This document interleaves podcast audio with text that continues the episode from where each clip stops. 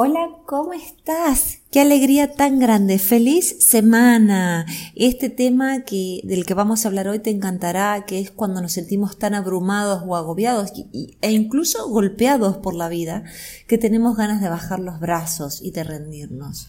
Pero antes de hacerlo, si estás en esa situación, espera, te quiero contar lo que estoy trabajando con tres clientes que por razones y contextos diferentes sienten la necesidad de rendirse frente a sus sueños. Y te voy a dar un poco el contexto de cada uno para que me vayas entendiendo, ¿no? Una de los tres sabe claramente que la hace vibrar alto, pero tiene mucho miedo a fallar y no termina de creer en sí misma. El otro hace las cosas con pasión, es complaciente, a todos los pedidos les dice que sí, él puede todo pero aunque se contorsione de mil maneras, no se siente ni cuidado ni visto en su trabajo. Y el tercer cliente me llamó y me pidió ayuda porque le gustan tantas cosas que no saben qué apostar. Tanto es así que directamente está perdiendo la motivación para emprender algo. Mm, es un, multipasión, una persona multipasión, como le digo yo. Y cuando en el título de este podcast escribo antes de bajar los brazos espera, no me estoy refiriendo solo al aspecto laboral, que es lo que convoca a mis tres clientes, porque esta publicación también será válida si estás transitando otro camino que por algunos tropiezos ahora sientas ganas de abandonar.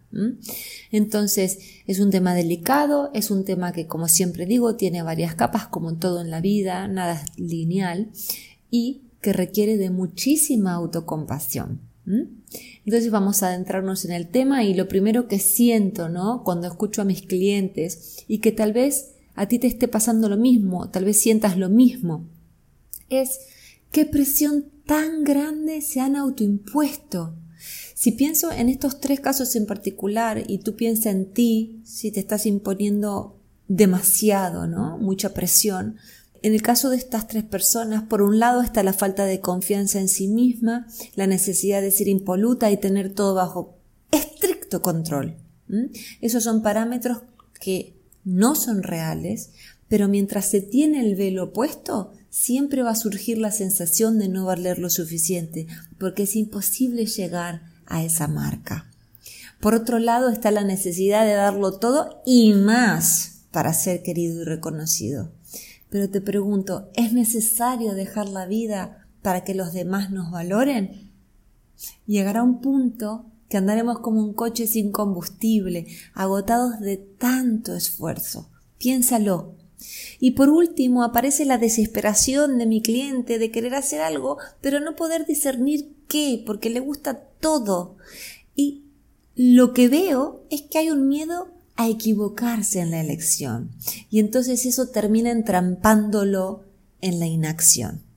El perfeccionismo, el control, el miedo a ser rechazado, el miedo a fallar, la incapacidad de delimitarse y de poner límites, son todas palabras y términos de una conversación que por supuesto es mucho más emocional que racional. Vamos a tratar de entenderla desde un punto de vista racional aquí, ¿no? Pero hay que trabajar mucho para que se sienta visceralmente el cambio que uno tiene que hacer. El trabajo es profundo y el trabajo es necesario porque muy a menudo lo que nos pasa es que nuestra mirada se pone rígida y pensamos en términos binarios de valía o ineptitud, éxito o fracaso, certeza o inseguridad y hasta propósitos de vida o estoy perdido por la vida. Y estos opuestos supuestamente nos van a garantizar la felicidad o no. ¿Mm?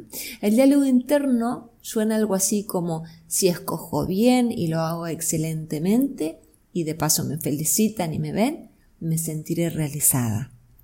Entonces, ¿qué es lo más lógico? Lo más lógico es que cuando no me salgan las cosas como me las propuse, o no me sienta como anhelo, o no reciba el reconocimiento externo que espero, asuma que estoy rota o roto, equivocándome y fallando. Cuando en realidad a lo mejor el camino es diferente, es muy largo, o a lo mejor el camino va por otro lado, pero no significa que tengas que renunciar, sino reconducir. Como siempre digo, hay luz al final del túnel. Solo hay que tener ganas de remangarse y ponerse a trabajar sobre uno. Y como me decía una clienta que, con la que estoy trabajando hace varios meses ya. Esto es un trabajo de toda la vida. No es solo un trabajo de unos meses, porque es así. Somos como los barquitos en los puertos que gracias a sus amarras, cuando se desplazan un poco, vuelven a su lugar. Nosotros con el trabajo sobre sí hacemos lo mismo. Este no es un trabajo lineal, por supuesto. Un día vamos a ir varios pasos para adelante y otro día algún paso para atrás o para el costado. Pero es importante empezar. Y ahora pensemos juntos. ¿Qué pasa cuando empezamos a hacer el trabajo sobre sí y vamos sacando capas y mirando en lo profundo de nuestro ser y descubrimos mandatos, tendencias perfeccionistas y una larga lista de debería hacer tal cosa y tengo que hacer tal otra. Cosas que no tienen nada que ver con lo que a lo mejor uno realmente desea. Cuando descubrimos que allí oculto en las profundidades los deseos son diferentes a lo que estoy emprendiendo. Puede estar pasando que esa desconexión con nuestro interior y nuestros verdaderos deseos nos haga perder de vista lo que realmente hace que nuestra alma cante. Y sin ver eso claramente estaremos más propensos a, a querer tirar la toalla. Eso es así. Solo viendo lo que tenemos que trabajar podemos alinear mente y corazón. Cuando sabemos dónde está la herida podemos sanarla, si no, no podemos hacer nada.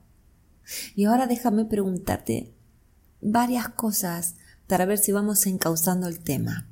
Si pudieras hacer lo que quieras, ¿qué escogerías? ¿Mm? Eh, eh, el límite es el cielo. ¿Qué elegirías? ¿Qué es lo que más te nutre en esta vida? ¿Qué necesitas para consentirte sanamente? ¿Cómo te gustaría vivir tu día a día? ¿Qué te hace, como me gusta a mí decir, silbar bajito y tranquilo mientras caminas? ¿Sabes cuando tienes esa calma interior y esa alegría, esa dicha? ¿Qué es lo que te hace sentir así? Y una última pregunta. ¿Puedes contribuir al bien de los otros con lo que haces o deseas hacer? Y también presta mucha atención en si lo que quieres depende del otro o de las circunstancias exteriores, de tus circunstancias exteriores. Tal vez tengas que reformular tus deseos porque solo tienes incidencia lógicamente en lo que de ti depende. Y aunque parezca muy lógico, muchas veces, muchas veces, perdón, estamos esperando a que el otro cambie, o que la economía cambie, o que la política cambie, ¿verdad? Eh, cuando en realidad yo tengo el poder de cambiar lo que depende de mí y es ahí donde tengo que trabajar. Y voy a dar un ejemplo. Si te gusta lo que haces, pero te estás excediendo en lo que das, o te estás resintiendo porque te sientes usado, sientes que se aprovechan de tu buena voluntad, tal vez sea hora de aprender a poner límites, ponerte un límite a ti mismo y de aprender a hacerlo con, con los demás también. ¿Mm? Entonces, como dije al principio, antes de bajar los brazos, por favor, espera, mira hacia adentro, haz el trabajo y si no puedes solo o sola, pide ayuda. Siempre pienso, pienso en que antaño las tribus funcionaban de apoyo de generación en generación. Los más grandes ayudaban a los más jóvenes. Y hoy tenemos que buscar esas redes de contención, pero están disponibles solo cuando salimos a buscarlas. No es como antes, que uno pertenecía a la tribu y ahí recibía el apoyo. Y si estamos dispuestos a invertir en nosotros mismos, vamos a encontrar esas redes. Y como siempre insisto, cuando empieces el trabajo contigo mismo o contigo misma, Sé compasiva, compasivo con tu experiencia interior, desde un lugar de presencia que observa pero no juzga. Ah, me está pasando esto. Ay, estoy cumpliendo con el deseo de los demás pero no el mío. Ay, esto es un legado, un mandato cultural. Entonces es poder observar sin juzgar, notar, despertar.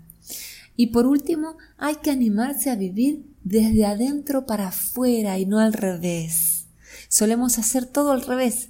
Solemos vivir de la afuera para adentro, o sea, lo que la afuera espera de nosotros, tratamos de que nos contente por dentro, pero no funciona de esa manera. Entonces, que el autoconocimiento fortalezca nuestra confianza y que esa confianza nos ayude a comprender qué camino queremos transitar y cómo hacerlo en nuestros propios términos.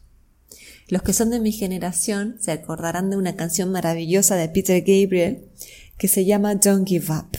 En castellano, Don't Give Up significa no te rindas, con la que quiero redondear este podcast citando, ¿no? al cantante que dice, no te rindas porque tienes amigos. No te rindas, no estás vencido. No te rindas, sé que puedes hacerlo bien. Gracias por estar ahí. Y si conoces a alguien que le pueda hacer bien leer o escuchar esta publicación, invítalo a suscribirse. Ahora no hay más tribus, como dije antes, pero sí podemos ir creando puentes para acercarnos y ayudarnos los unos a los otros. Te mando un fuerte abrazo y hasta la semana que viene.